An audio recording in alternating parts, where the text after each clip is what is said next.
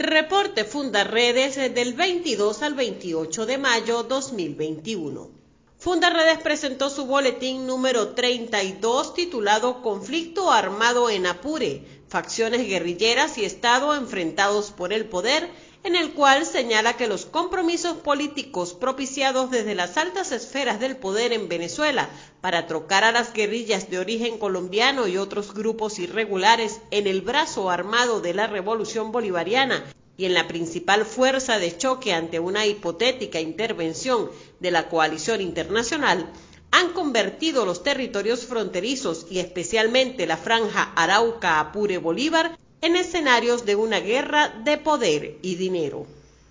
El Centro para los Defensores y la Justicia, CDJ, registró 115 ataques e incidentes de seguridad durante abril de 2021 en Venezuela, lo que constituye un aumento de las violaciones al derecho a la defensa y exigencia de derechos humanos en el marco de la agudización de las restricciones al espacio cívico y democrático y la emergencia humanitaria compleja.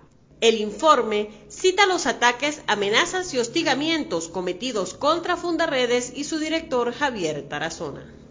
Según un informe de inteligencia colombiano, existen en Venezuela cerca de 1.500 hombres en armas, pertenecientes tanto a las disidencias de las Fuerzas Armadas Revolucionarias de Colombia FARC como al Ejército de Liberación Nacional ELN. El narcotráfico se identifica como la base del financiamiento de ambas organizaciones armadas. Adicionalmente, esta semana, la Fuerza Aérea Colombiana dijo que en los últimos 20 días se han evidenciado un incremento de 100% de los vuelos ilegales del narcotráfico desde Venezuela.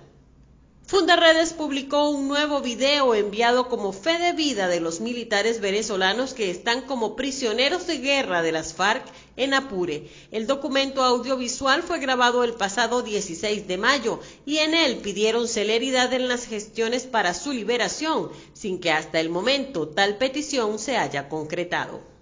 En Bolívar, Fundarredes denunció ante la Fiscalía del Ministerio Público la desaparición de tres personas tras salir de la mina El Quino, ubicada en el municipio Sucre de esta entidad, y cruzar una alcabala controlada por indígenas de la etnia Jibi.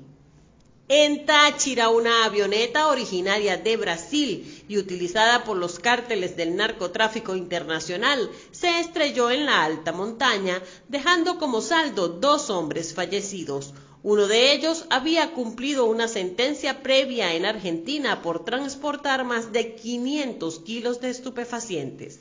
También en Táchira se registró un fuerte enfrentamiento entre la banda del Tren de Aragua y la guerrilla del ELN por el control de las trochas de la frontera.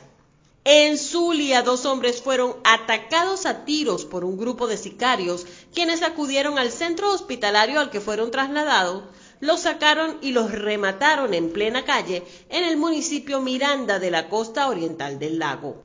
Otros dos sujetos a bordo de una motocicleta asesinaron a tiros a un hombre de 50 años y a su hijo de 24 en una vivienda rural situada en el sector El Laberinto de la parroquia El Moralito, municipio Colón, al sur del estado Zulia, que despunta como el más violento de Venezuela.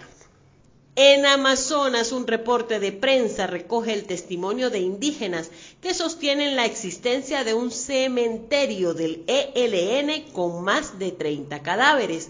Allí desaparecen los cuerpos de quienes son asesinados por este grupo armado, porque la guerrilla ejerce como tribunal y aplica la pena de muerte contra venezolanos y extranjeros, relata el escrito.